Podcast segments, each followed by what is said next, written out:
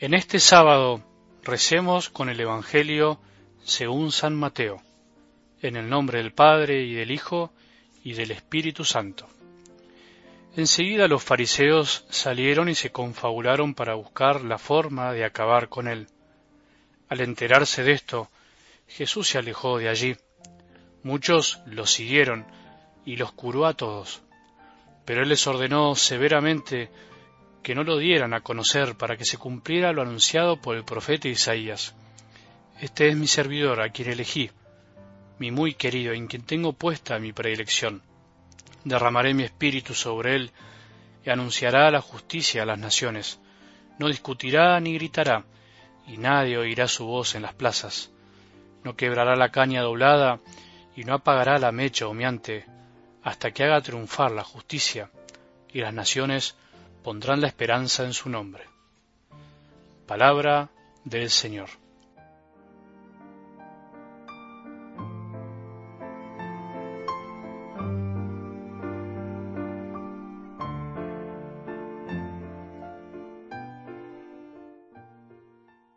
¿Pensaste alguna vez, o en estos días de escucha de la palabra, lo importante que es empezar el día escuchando la palabra de Dios, lo que Dios tiene para decirnos. ¿Pensaste qué diferencia existe cuando uno empieza el día tratando de escuchar lo que Él nos quiere decir? ¿Cómo te cambia?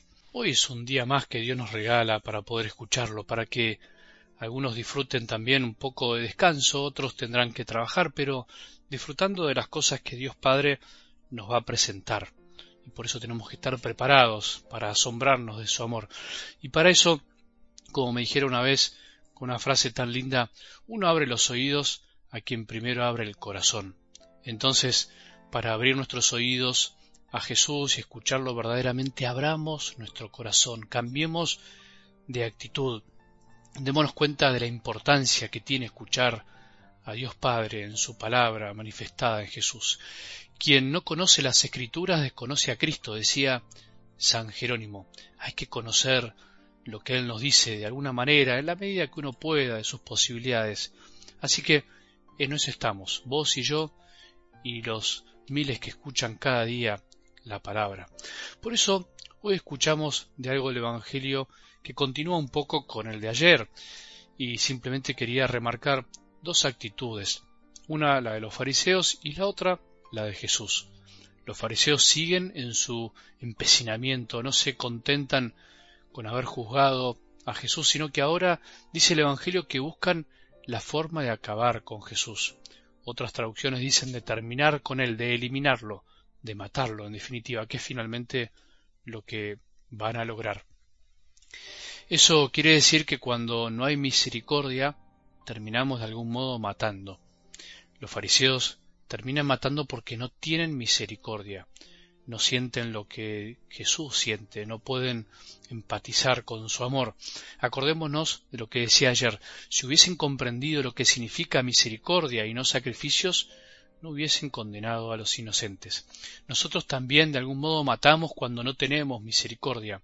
No matamos a Jesús directamente ni a los demás, no somos tan malos, pero ¿cuántas veces matamos en la forma de vivir, de pensar, de sentir cuántas veces matamos con la mirada, matamos a nuestra esposa, a nuestro marido, a nuestros hijos, a los que no nos caen bien, cuando nos enojamos, a algún vecino, a alguien que nos hizo algún mal, haciendo de algún modo eh, esto, ¿no? Mirando, despreciando con nuestro corazón. ¿Cuántas veces matamos a nuestros hermanos, a nuestros hijos, pegando un portazo, yéndonos, no queriendo hablar? ¿Cuántas veces matamos cuando criticamos, juzgamos o incluso a veces caer en la calumnia. Vamos matando la vida del corazón, vamos matando la vida que hay también en nosotros y que Él nos regala, la que Dios nos dio, que nos la dio para que la disfrutemos, no para que matemos a nadie. Por eso la falta de misericordia en definitiva mata, te mata a vos, me mata a mí también, porque nos hace vivir tristes si no tenemos esa misericordia en el corazón, si no miramos a los otros como Jesús los mira. Y por otro lado, la actitud de Jesús totalmente contraria.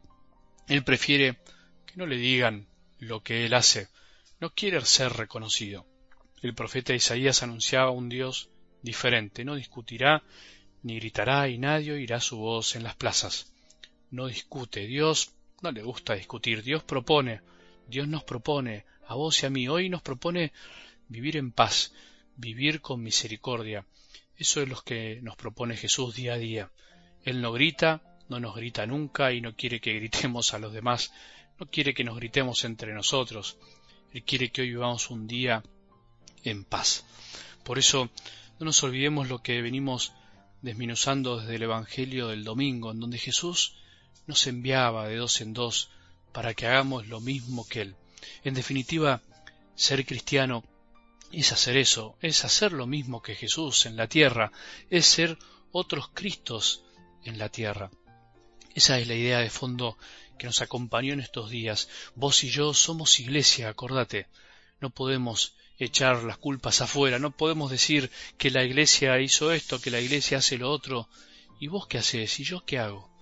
No sirve criticar a la iglesia, porque en definitiva nos criticamos a nosotros mismos.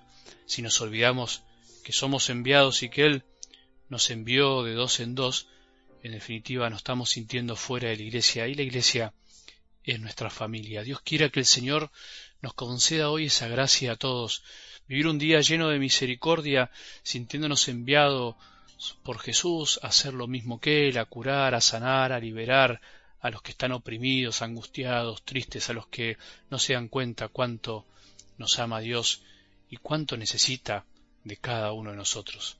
Que tengamos un buen sábado y que la bendición de Dios, que es Padre misericordioso, Hijo y Espíritu Santo, descienda sobre nuestros corazones y permanezca para siempre.